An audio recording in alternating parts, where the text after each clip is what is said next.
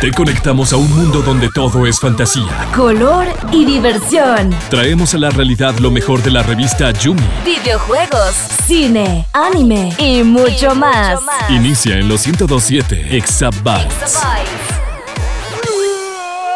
Muy buenas gente, sean bienvenidos a un nuevo episodio de Exabytes. Les habla Andrés Jiménez y como siempre súper feliz de que nos estén acompañando y como siempre tenemos grandes compañías de parte del equipo de Exabytes, comenzando con el carismático ministro Edu. Ministro, todo suyo el micrófono. Siempre un placer Andrés, muchas gracias ese recibimiento tan, tan elegante. Y también este, elegante es la persona que voy a presentar el buen jefe de jefes, Gerardex. ¿Cómo estás, Gerardito?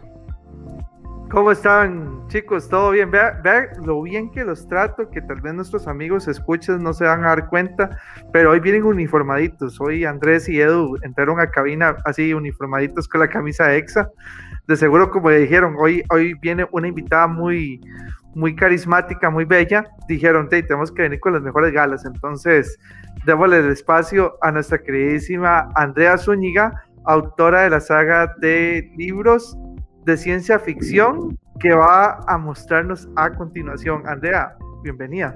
Hola, hola, muchísimas gracias por tenerme aquí y un gusto, un placer estar con ustedes en este, en este ratico, hablar un, un poquitico de, de Arjarians, de la trilogía. Un placer. Buenísimo, entonces yo pienso que es hora de entrar en materia porque hay mucho de qué hablar respecto a tu carrera, trayectoria, todo lo que has lanzado, pero empecemos con lo básico, empecemos con si nos puedes hablar un poco sobre ti, una pequeña biografía. Ok, este, bueno, mi biografía como, como autora comenzó básicamente eh, cuando digamos que desde que empezó la espinita, digamos, este, para escribir eh, toda esta historia. Realmente fue como, es súper curioso porque desde el inicio quería empezar como con una historia bien diferente. Eh, como cuando yo me lo empecé a imaginar, fue más que todo sí en torno como al, al personaje principal y sí a los elementos pero eh, como empezaba y, como el, la esencia en sí del, libro creo que iba a ser este, un, poco diferente, pero todo fue tomando como un poco más, eh, le tuvo más sentido y más forma cuando le comenté el, la idea a mi hermano y mi mejor amiga este, que yo siempre me ando creando eh, historias en la cabeza eh, y quería transmitir un mensaje positivo a través de una historia, entonces se las comenté y ellos fueron los que me motivaron em, a comenzar a escribirlo. Yo empecé nada más como a escribir eh, la idea en general. Eso fue como en el año, a ver, el, el último año de la universidad, que fue como en el 2015 sí, en 2015, a principios de 2015, y ahí empecé, pero en el momento en que empecé a escribir la idea en general, como que el cerebro empezó así a darle más vueltas y, ya empecé, bueno, ya desde el inicio quería que fuera una trilogía, entonces ya la idea en sí del mensaje positivo que quería transmitir empezó a, tener más forma. Eh, a desarrollarse obviamente en más capítulos, en, qué quería demostrar en cada libro, eh, transmitir en, cada libro y como si empezar a desarrollar los personajes. Y, y entonces sí, este, el primer libro me tomó un año escribirlo. El segundo eh, me tomó ocho meses aproximadamente, porque normalmente cuando uno ya va escribiendo el primer libro, va formando las, como las ideas del segundo y el tercero, porque diva, va de la mano, básicamente si, si uno quiere ya, si uno tiene una idea de lo que quiere transmitir en el primer libro, tiene que ir diciendo o tener cuidado de no, de, dejar como la espinita de, de esa idea en el primer libro para desarrollar en el segundo o así, ¿verdad? Entonces como que ya iba avanzando bastante para el segundo libro y por eso me tomó un poco menos de tiempo. Y espero que ese tercer libro ya lo estoy escribiendo, entonces me tomó menos tiempo. y sí, espero, bueno, el segundo libro lo publiqué em, el año pasado, en agosto, y fui a, a lanzarlo. Bueno, el, sí, el lanzamiento del libro fue en Panamá, en la Feria Internacional del Libro en Panamá. Y ahí lo presenté y ya el, el tercer libro espero que salga el próximo año, si Dios lo permite. Excelente, no, bueno, curiosamente para los que no saben, es por eso mencioné al inicio que era una saga y no un libro, porque más bien ya está escribiendo su tercer libro, tiene algo ya bastante avanzado. Yo realmente me sorprendo, eh, porque realmente escribir no es algo tan sencillo, realmente no es algo que, que se traiga, digamos, como como tan fácil, a menos de que usted tenga como ya toda una mágica idea sobre la cabeza y diga nada más simplemente la musa la inspiración me cayó y empezó a escribir a lo loco. Pero eh, uno lo pensaría muy fácilmente en un filólogo, alguien que estudia español eh, o similar, y Andrea no, Andrea va por otra rama que ahorita tal vez nos comenta, y mi consulta es la siguiente. Danos un contexto o una, un pequeño resumen para todos los que estén interesados en tu saga de libros ¿Qué es Argidarians? Es, ¿verdad? Correcto. Argarians. Arjarians, Ah, exacto, sí. sí, bueno, Arjarians son guardianes de un reino. Entonces, básicamente, en, eh, muy en general, este, se trata de una joven que se llama Caroline y es raptada de este mundo y de su familia y la llevan a otro reino donde tiene que cumplir su misión junto con otros cuatro jóvenes y este, tiene que cumplir su misión como Arjarians del reino. Pero antes de convertirse Arjarians, tiene que pasar por pruebas sumamente difíciles, donde se le ven desafiados sus habilidades mentales y físicas.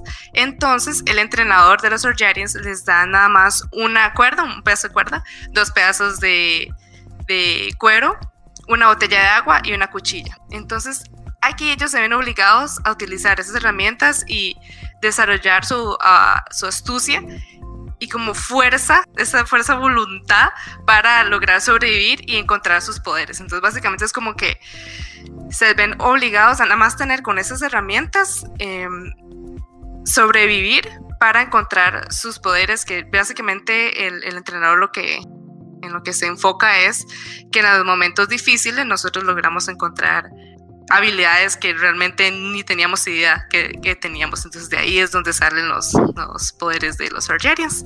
Y em, entonces básicamente de por ahí empieza el primer libro y ya el segundo libro, este, em, ya obviamente pues ellos ya saben sus poderes, ya van encontrando cómo defender el reino, pero esta, eh, como en este periodo es sumamente diferente porque la generación es muy diferente. Eso, ahí, ahí, se van a ir descubriendo un poquitico más, pero este sí, sí ya eh, en, el segundo libro por algo es el, el subtítulo del principio y el fin, es, cambian muchísimas las cosas, muchísimo eh, las reglas que normalmente se vienen dando en, en, el, en el reino.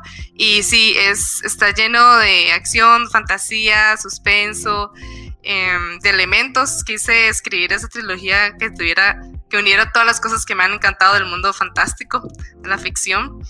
Y, y, y sí, lo escribí como para que las personas sintieran que son parte de la historia, que son los personajes. es bien descriptivo, entonces, eh, sí, en cada hoja van, van a sentir que están ahí adentro. Qué bueno, qué bueno, Andrea. Este, con respecto al, al, al, nombre de la saga, ¿por qué Arjarians? ¿Qué significa? Eh, no sé si, si vendrá de alguna lengua no, antigua. No, vieras que fue básicamente, eh, quería que fuera como muy, muy propio del, del reino. Entonces, eh, agarré el nombre del reino, que es Armagia, y combiné las letras con la palabra guardianes, porque ellos son guardianes del reino. Y ahí fue, uh, tenía como toda una lista de posibles nombres y cómo, cómo mezclaba los, las letras y de ahí salió Arjarians. También ahí este, saqué los varios nombres de los personajes, de eh, los dragones y así. Algo interesante que me gustaría saber es que siempre los autores se inspiran en ciertas cosas de libros o de otros autores, ya sean nacionales o internacionales.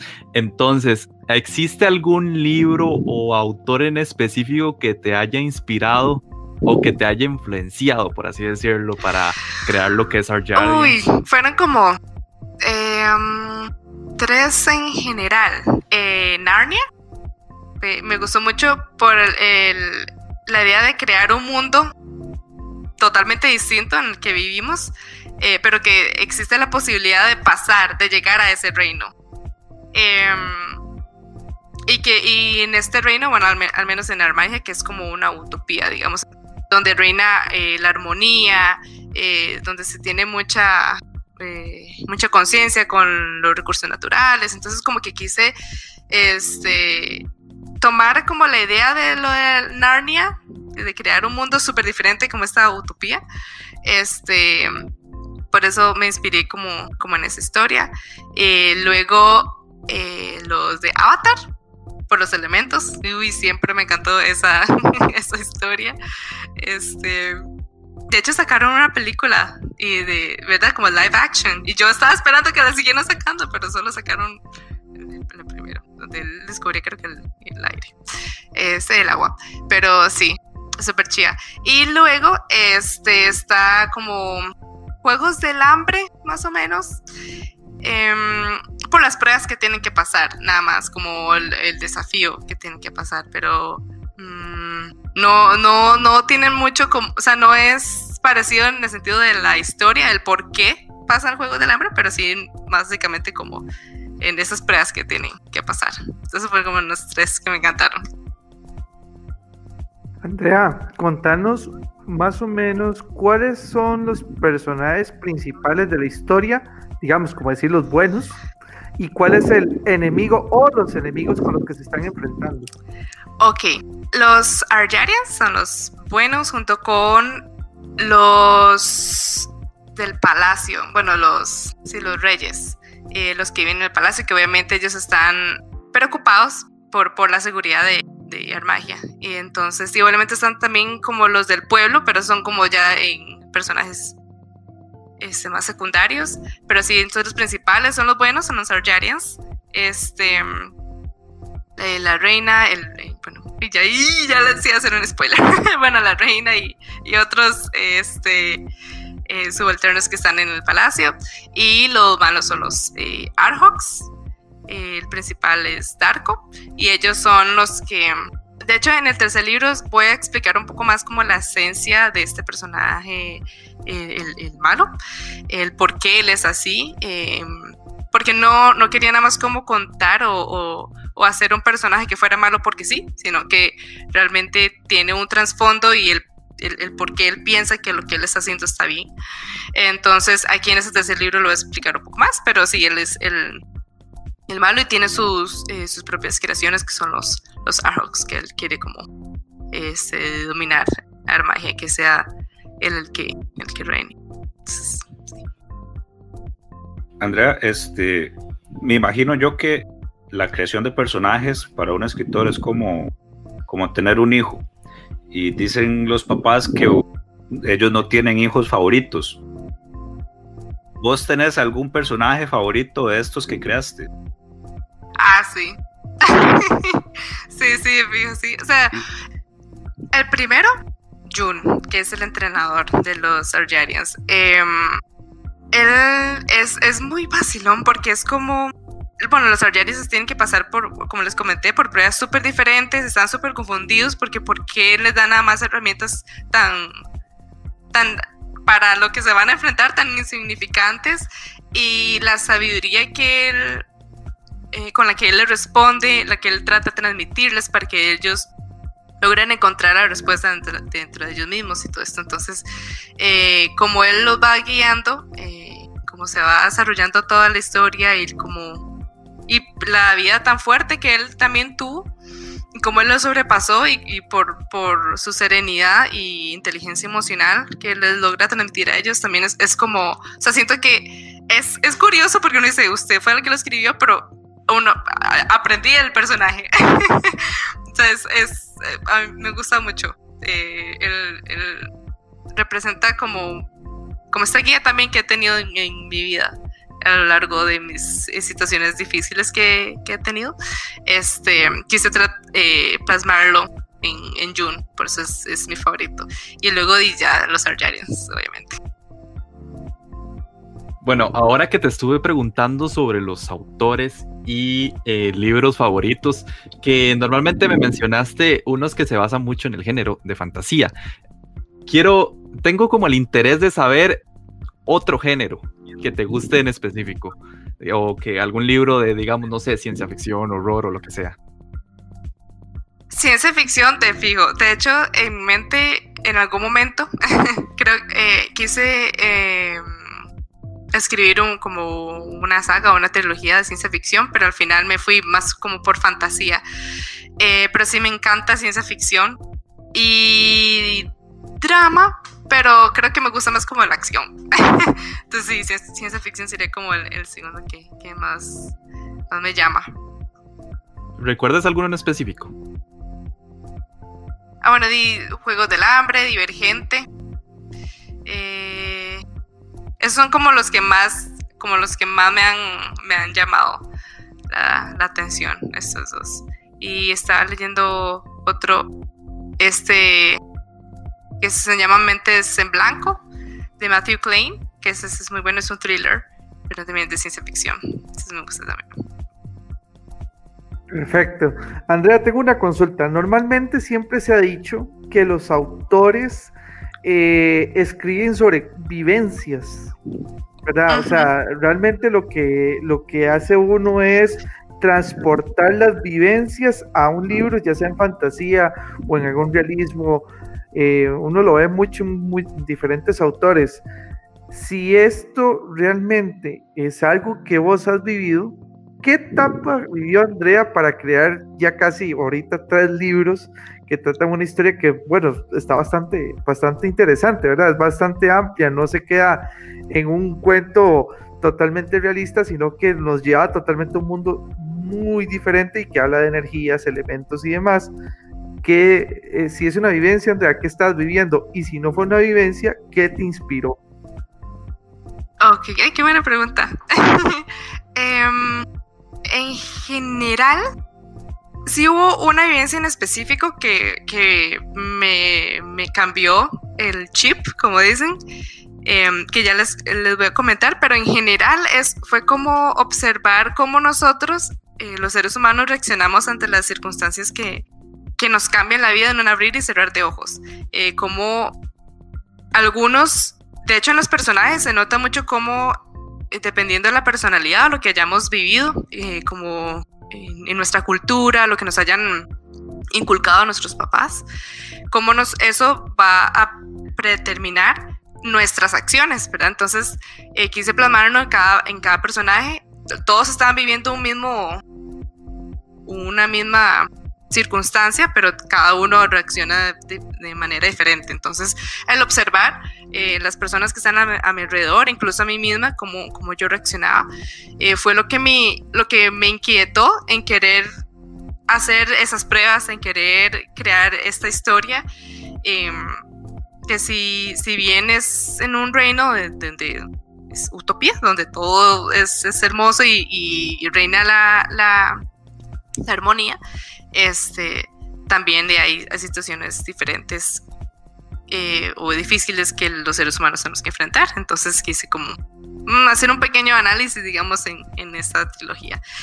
Y la vivencia en, en específico, que fue como la que me inspiró en querer hacer esta historia un poco más y de hecho en el segundo libro se, este, hay una, una parte bastante evidente que, que, fue esto y fue, o sea, que, que, ejemplifica esto que me pasó y fue que eh, en el 2000, no me acuerdo, ya fue bastante, 2013 creo.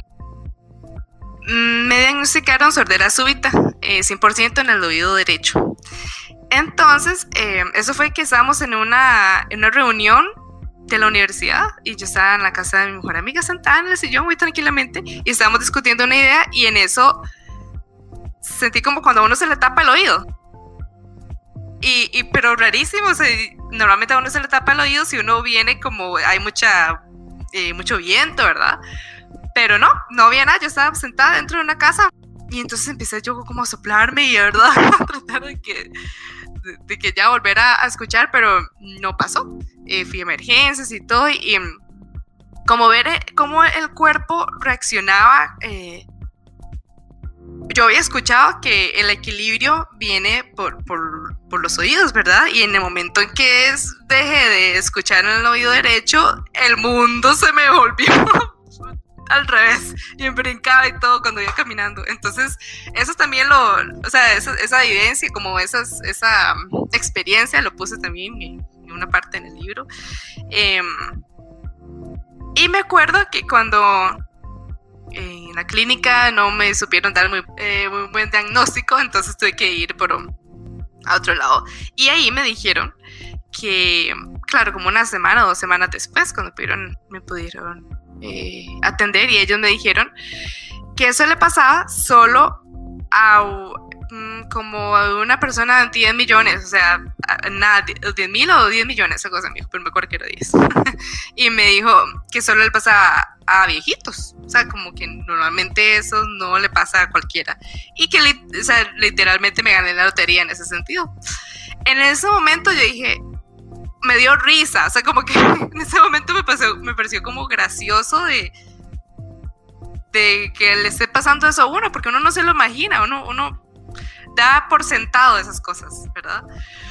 Y, pero ya luego, digamos, todo ese proceso de cómo la mente lo va tomando, eso, eso me ayudó mucho también para plasmarlo en el libro, pero como de la risa, como el estado de negación, pero luego cuando, cuando uno ya cae en, en realidad lo que le pasó a uno. Eh, yo me acuerdo que nada más me hinqué y obviamente sí estaba llorando porque era un momento de duelo de una pérdida de que algo ya, yo daba por sentado, ¿verdad? Eh, de los cinco sentidos que uno tiene. Eh, pero me acuerdo que fue como de agradecer en ese momento porque yo sabía que eso me iba a preparar para algo que viniera en el futuro y que me iba a enseñar, a me iba a hacer crecer un montón como persona.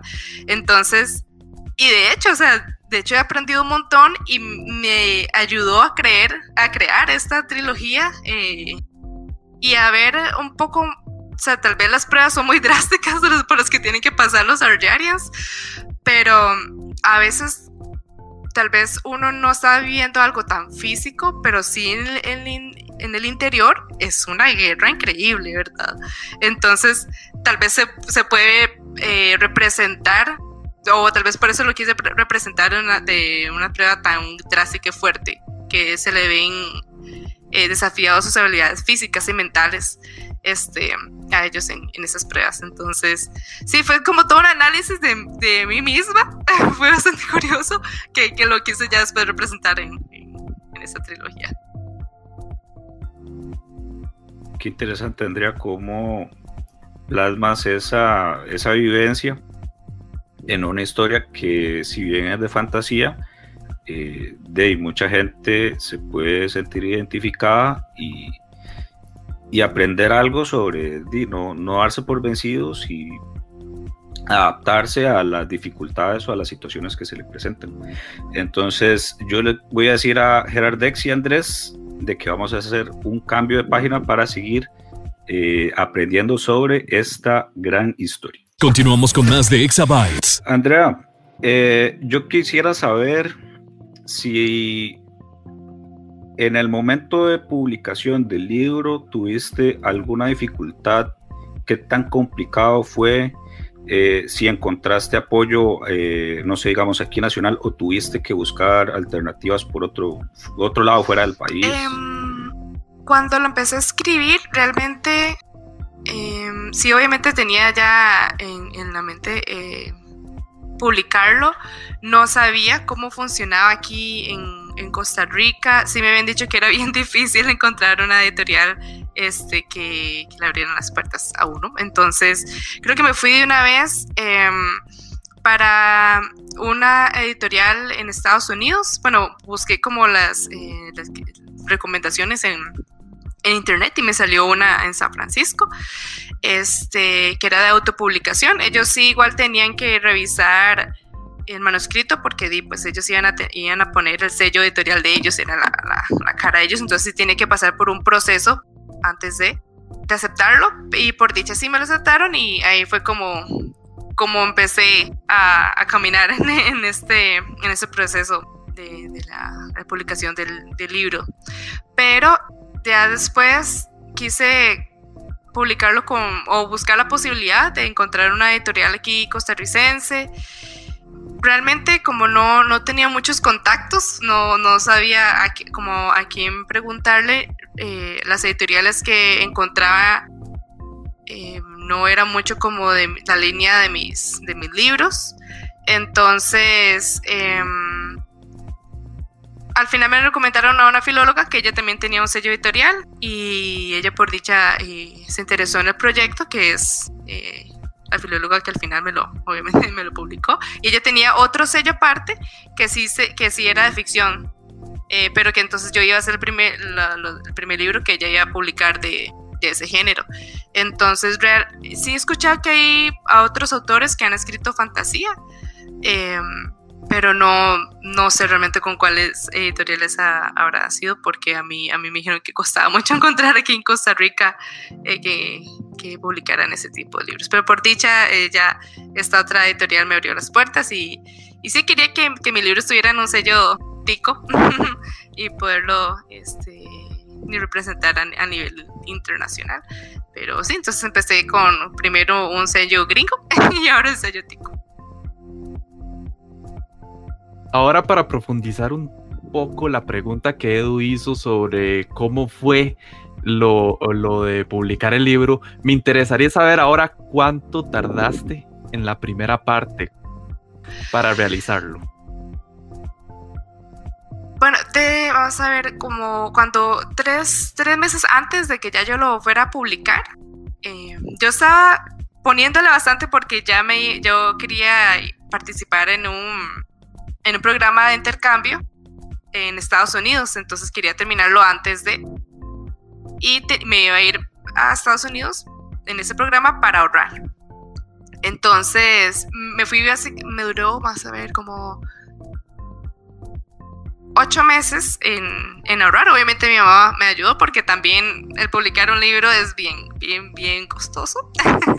Entonces, no es solo como el tiempo que requiere eh, escribirlo, sino y ellos se toman su tiempo para eh, editarlo, revisarlo, darle formato de libro, eh, todo lo que la editorial tiene tiene que ser y luego mandan, bueno, el, la creación de portada, que yo lo hice aparte con un colega eh, publicista diseñador, que es, es, buenísimo. Entonces todo ese proceso también se llevaba su tiempo, creo que me tomó como dos meses en el proceso de la creación de, de la portada. Y, y sí, como en, en, general, todo me tomó como ocho meses en que ellos lo revisaran, la, la editorial, ellos me, si tenían algunos cambios, ellos me lo, me lo devolvían y, y yo tenía que aprobar los cambios o hacer yo los cambios y así. Entonces, eh, sí es un proceso bastante larguito. o sea, uno termina el libro y uno espera que ya salga publicado, ¿verdad? Pero no, uno tiene que, de hecho, este, el, el, escribir un libro me ha enseñado demasiado a esperar. Normalmente uno es súper impaciente y más con los proyectos que, o sueños que uno dice, ya, este, dediqué muchas horas escribiendo o trabajando en ese proyecto, ya, ya quiero que se realice y no, y hay que seguir esperando y después cuando se publique, al el proceso de promoción y todo, todo esto. Entonces, le recomiendo a las personas que escriban, si quieren, si quieren trabajar su paciencia. sí. Bueno, yo no sé si servirá tanto. Yo alguna vez intenté hacer uno, un recuerdo con un buen amigo, le había comentado, creo que en, en otro momento, Andrea, eh, las ganas que tenía de, terminar un libro que llamé La Cámara. Y ahí lo tengo, encontré el borrador, por cierto, ahí lo tengo guardado en una carpeta. Y espero, tener la paciencia para continuarlo. Eh, eh, entiendo lo que vos dices, realmente es triste, muy, muy triste, que lo que es el apoyo a la cultura literal de la literatura no sea tan bien vista. O sea, aquí realmente no, no hay una cultura de lectura. Se hace el día del libro y el día del libro se ve, yo lo veo más como una actividad un poco a veces esnovita que como una actividad para realmente eh, generar apoyo o, interés por la lectura. y más bien se presta como de, uy, fui, a la feria del libro para sentirme muy inteligente porque compré un libro. Eso es lo que a veces me, da como esa, como esa poca de vibra. Eh, y a veces las editoriales es, uy, es que si no sos filólogo, y bueno, nada más, esa es una pregunta rápida. Andrea, contanos a qué te dedicas para que ellos sepan. Sí, soy publicista. estudiaste y demás? Eh, sí, estudié eh, publicidad en la Universidad Latina y salí en el 2015. Okay. Es súper joven y recién salí de la carrera y es que ese es el punto que iba. Ah, no sos filóloga. Ah, es que no estudiaste letras.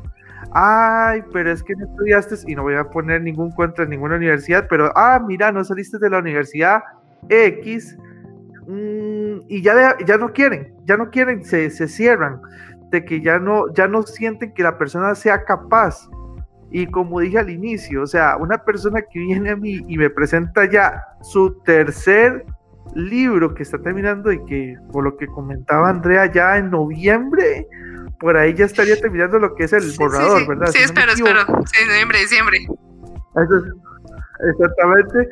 Bueno, eh, en ese tiempo ya, está, ya tiene tres libros. O sea, no cualquiera te hace tres libros. Y son tres libros bastante bonitos, este, con, una historia bastante atractiva.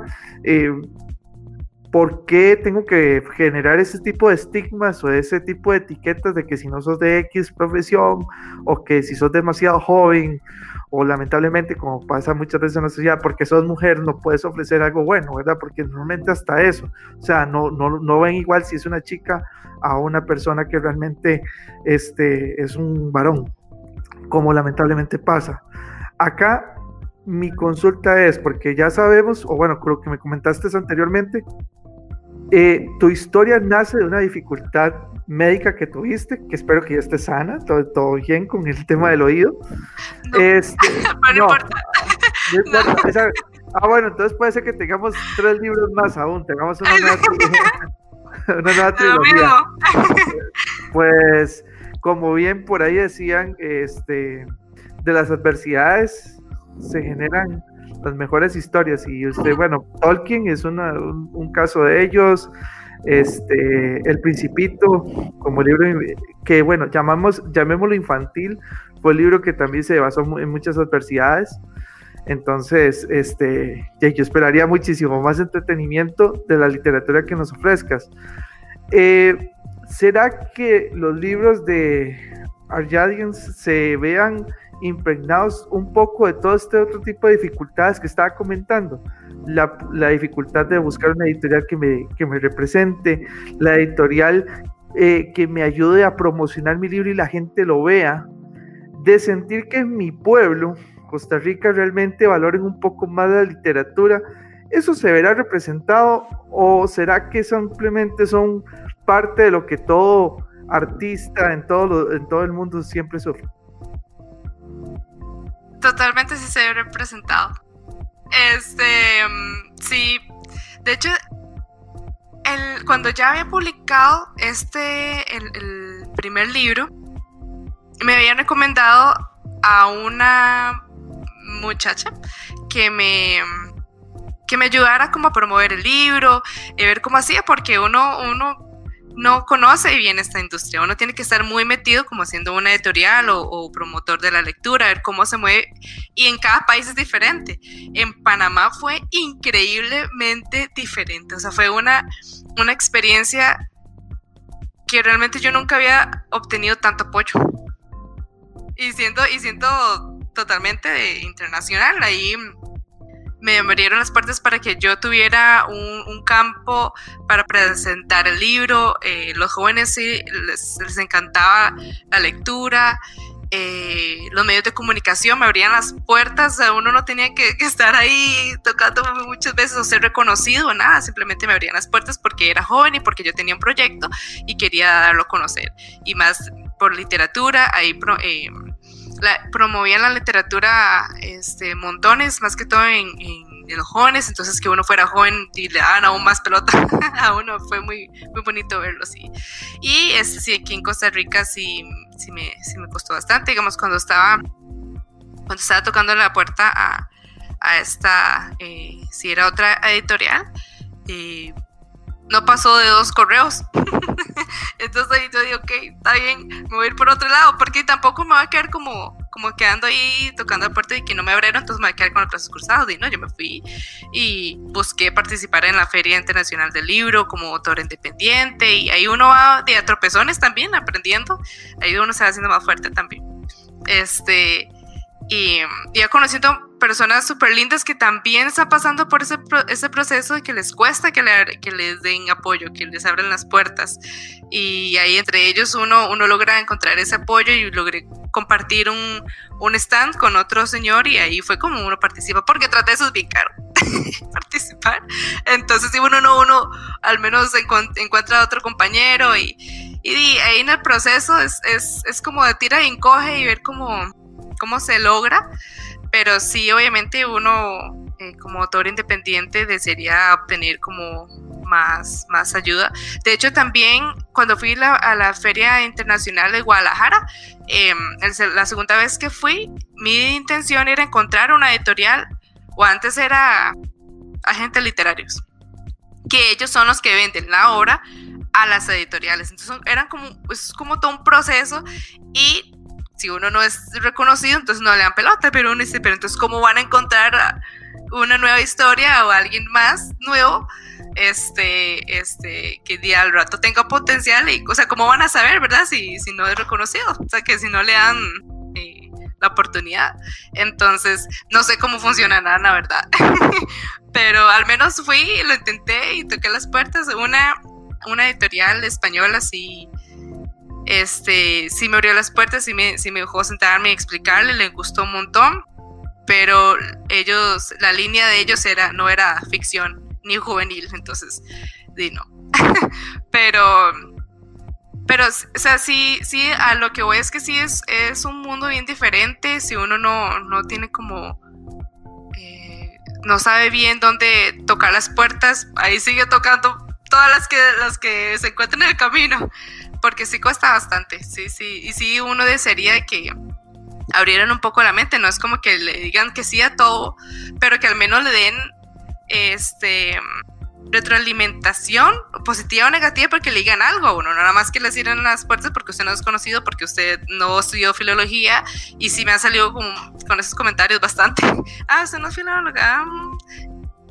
mi editora me dijo que ella ha recibido libros perfectos perfectos, de que no tienen ningún error, escritos genial, pero es aburrida la historia. Entonces ella no lo publica porque al final no, no se va a vender. Entonces, ¿verdad? Es como, di, crezcamos juntos. Ella me dijo, yo, yo lo voy a enseñar porque yo entiendo que usted no es profesional de, de filólogo ni nada y tiene todo el sentido, pero di, su historia que es creativa y entretiene, entonces di, yo la voy a guiar. Entonces me gustó mucho como, como que ella me diera esa oportunidad. Y yo dije, oh, wow, qué chido que aquí en Costa Rica ya se está abriendo esa puerta. Eso me gustó mucho y yo la, la recomiendo por eso a las personas que escucho que, que les gustaría escribir, porque esa es, como la idea de que de, un chance uno de ir creciendo, de, de darse a conocer también. No, totalmente cierto. O sea, de nada sirve que usted tenga, digamos, la gramática y la redacción más perfecta del mundo si tienes una historia súper pasca. sí, literalmente. El, como cualquier expresión artística, realmente si usted no le agrega pasión, sentimientos a eso, usted lo que va a tener simplemente son letras sin sentido y sin alma. Es como la música, la gente que cree que la música solamente la pueden hacer aquellos que estudian música. Y se ha demostrado ante la historia que el artista no es una persona estudiada, es una persona que ha podido tener la posibilidad de generar este, una forma de expresión de lo que siente. Y ahí es donde realmente usted dice, ok, esto es lo que realmente importa, porque al fin y al cabo es lo que genera un sentimiento. Edu, ¿cuál es tu preguntilla por ahí? Claro que sí, Jera, muchas gracias. Siempre es un placer seguir después de sabias palabras. André, eh, yo quisiera saber también si a futuro tenés pensado eh, empezar otra saga con otro género completamente diferente o te gustaría este, sacarle spin-offs de algunos personajes o algunas historias o incluso historias antes a la saga que tenés ahorita de, de Argerians, no sé. Contame vos. Vieras que eh, me han hecho esa pregunta varias veces y entonces me ha quedado como la, la espinita. Porque mm, antes, cuando ya, eh, vamos a ver, creo que fue cuando yo estaba terminando el, el primer libro, estaba decidiendo como no seguir en trilogía, digamos, nada más como dejar esto aquí y tenía en mente que fue el primer, la primera historia que se me vino a la cabeza que me gustaría como desarrollarla. Eh, era como un drama, pero después le, le quise enfocarme mejor primero en, en, la trilogía. Y luego ya, o sea, tal vez escriba este otro drama, eh, pero es, no, es, eh, no es ficción ni fantasía ni, ni acción ni nada. Pero sí, tal vez después, eh, no sé cuándo, es que a veces uno dice, puede ser tal vez no mucho tiempo, pero si uno, si le sigue dando la vuelta a la idea, puede ser más, más pronto.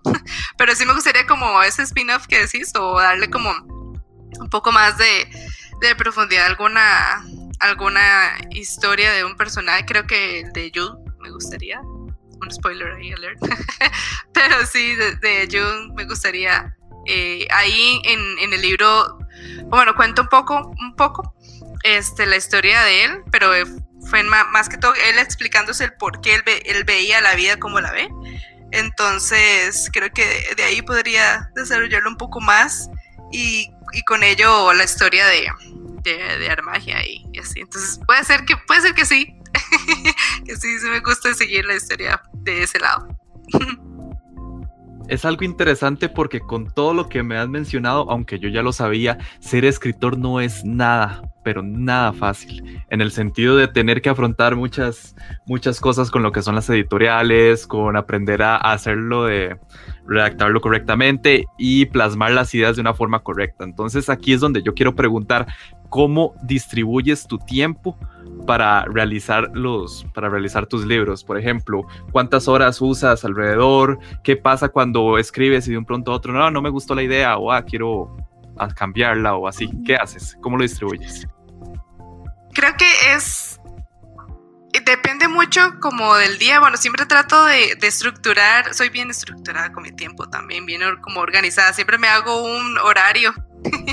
Este y trato de, ser disciplinada con él. Entonces, para el primer libro, yo me había puesto como una fecha límite porque me quería ir para, para este intercambio. Entonces, eh, yo me despertaba, bueno, estaba en el último año de, de, la universidad, entonces me despertaba a las 5 de la mañana y yo entonces yo me decía, tengo que entrenarme porque si me voy a Estados Unidos, eh, yo quiero seguir escribiendo el segundo libro y, y tenía que ir a, a, al college, ¿verdad? Allá, este, y tenía que, que trabajar, ahí estaba yendo como, como niñera, entonces tenía que trabajar y digo, no, tengo que estructurarme desde ya y tengo que acostumbrar a, a mi cuerpo a levantarme a las 5 de la mañana para poder escribir, entonces me levantaba desde las 5 de la mañana hasta las tenía que estar en la U a las 2, entonces hasta las 12 para después irme a la universidad y cuando volvía seguía escribiendo. Eh, entonces, dependiendo de, del horario que iba a tener cada día, así, así me organizaba con las horas que, que, iba a escribir. Los fines de semana así los, eh, los cogía enteros. No me levantaba de, la, de la compu. Eh, podía pasar 14 horas seguidas escribiendo, pero es que me pasa mucho que, que eso que decís que el, el, plasmar una idea o el escribir una idea, o sea, ahora que este, estoy escribiendo el tercer libro, me pasa que tengo una idea general y esa idea general tiene subideas, ¿verdad? Y cómo plasmo todas esas ideas en un párrafo este, y que todo tenga sentido y que genere el, el sentimiento que, que, quiero que la persona al, al, leerlo lo tenga, ¿verdad? Entonces, ah, me toma como una hora escribiendo nada más un párrafo. Entonces, hay, hay, párrafos, obviamente, o hay capítulos que uno lo escribe mucho más rápido, viene más fluido, pero depende del, de la parte de la historia. Eh, es así como fluye la idea o fluye la, la, escritura. Entonces, por eso sí puedo pasar horas en un solo capítulo, o puede, puede ser nada más una hora. Entonces, sí, depende mucho del, del día. Eh, de también cómo esté fluyendo la, la, inspiración, porque a veces que me siento en la computadora y nada, está pegado todo. y, y hay veces trato de forzarme, pero no sale. Y lo que escribo no me gusta, entonces eh, a veces ese día no escribo, porque no va a salir bien y al final voy a tener que borrarlo.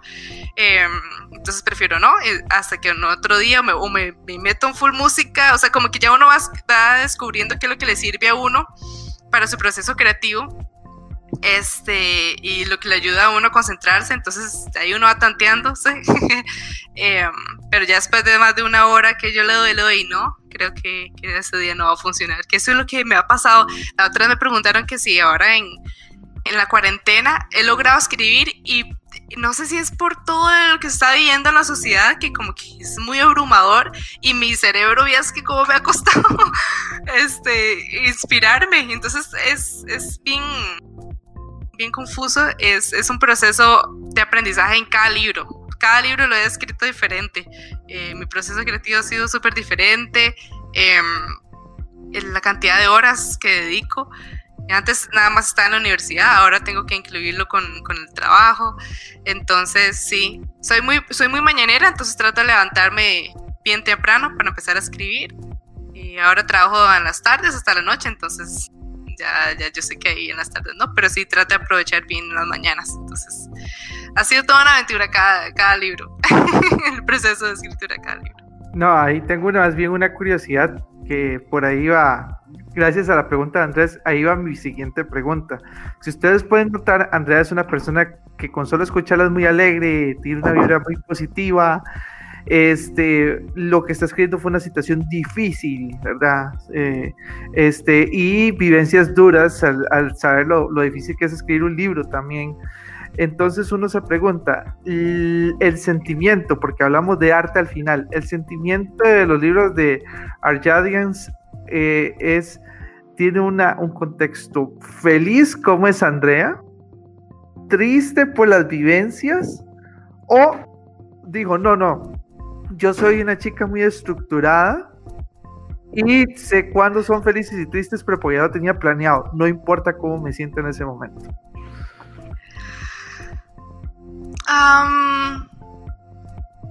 Yo siempre tiro las preguntas difíciles, no se extrañen. No, no, no, no, me encanta, me encanta, porque en realidad eso nunca me lo habían hecho y me gusta, me gusta como, como ponerme a pensar en eso de mis personajes o de la historia en sí. Es que no es, no es una historia ni libros felices. No, hay momentos que sí, obviamente, pero en general, por lo que ah, desde el inicio, desde el primer capítulo, se ve lo que empieza a vivir Caroline, el, personaje principal. Este, y ya por sí solo esa vivencia creo que es, bastante difícil de superar. Y, y siempre lo, lleva consigo. Este, ya obviamente conforme va eh, caminando o enfrentando cada circunstancia eh, o la, con la ayuda de Jung, va viendo o aprendiendo a ver esa, esa vivencia de una manera diferente. Que ahí vienen como las alegrías, digamos, o como el ver cómo ella misma se va, se va descubriendo. Pero em, en general, sí, no, no es una historia muy, muy alegre. De hecho, de hecho, sí, cuando me conocen es como porque desde el inicio es pura acción y puro y los llevan duro, llevan palo los personajes, entonces sí me han dicho como, ay, pues ese es rudo, ¿verdad? sí, pero es, es más que todo como lo que uno logra aprender, que es lo que venimos hablando desde el inicio, que no solo eso, o sea, depende mucho obviamente de la persona, pero el hecho de que uno haya pasado por situaciones difíciles no implica que, uno no pueda mantener como esa esencia de uno, esa, esa alegría, digamos, o, o, como ese positivismo que al final nos ayuda a seguir adelante. Entonces, eh, que al final lo represento mucho con lo que va explicándoles Jun o, al final lo que llega, lo que se va descubriendo a, través de, los libros. Entonces, es, es como altibajos, diría yo. Sí, en, en, en, general, pero sí, no. Mi, mi, mamá me decía como, y no hay un bichito ahí feliz, bonito, porque a mami le encantan las hadas y cositas así bonitas, ¿verdad? Yo a mami no le a mi a su hijo. Como a las mamás les encantan las cositas sí, muy Disney, ah, diría sí, yo. mami le encanta campanita y así, yo, mamá, mejor no. no. Más bien, Andrea, ya que vamos a ir, eh, finalizando el programa, Cuéntanos cómo hacemos para adquirir tus libros, porque bueno, ya tenemos dos y si se puede preordenar el tres, muchísimo mejor aún. Eh, ¿Cómo hacemos? Bueno, mis libros están disponibles en la Librería Internacional o en la libre, Librería Duluos, se llama. Pueden buscar en Facebook o directamente conmigo. Este, yo los entrego personalmente o por medio de correos de Costa Rica. De, de hecho, aquí está uno, aquí Sí, entonces los incluyo como un separador de libros propio de cada libro, ese es otro también. Y si gustan también así, la firma. y sí, a mí me gusta más, eh, más que todo, entregarlo personalmente, porque una de las razones por las cuales decidí también escribir es para, para tener, para conocer a, los, a los lectores, para conocer su historia o, si, o, hablar con ellos. De hecho, las... Eh, en las ferias del libro, esa era una de las experiencias más favoritas mías de poder hablar con ellos. Entonces sí, prefiero eh, entregarlos personalmente con todas las medidas de seguridad, ¿verdad? De salud, y ahora en esa pandemia. Pero sí, entonces sería en, por medio de las librerías o, o conmigo directamente. Me, me, pueden contactar por medio de las de las redes sociales, en Facebook como eh, Arjarians o en Instagram eh, Arjarians-abajo oficial. Y ahí me escriben un, un mensaje por, eh, por, privado y yo con todo gusto les, les, les contesto y nos ponemos de acuerdo. Wow, excelente. Y es que está lindísimo. Ustedes ya cuando lo compren, porque les recomendamos mucho hacer la compra del libro, van a ver que es un libro con una bonita portada, es un libro que se van a entretener bastante, no es un libro delgadito, es un libro que tiene bastante texto. Eh, Edu, este Andrés, hay que, hay que mandar a hacer nuestros pedidos, ¿verdad? claro que sí.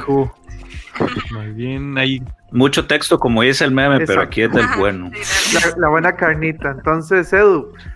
Eh, claro que sí, Gerardito. Darle las gracias a Andrea por par de parte de Exabytes por, por habernos acompañado y prestarnos esto, este ratito para hablar de, la, de esta saga. Gracias a todos los que nos escucharon. Recuerden Facebook, Twitter e Instagram de Revista Yume y Facebook de Exabytes. Muchas chao, gracias. gracias. Chao, chao. Termina un podcast más allá de Exabytes.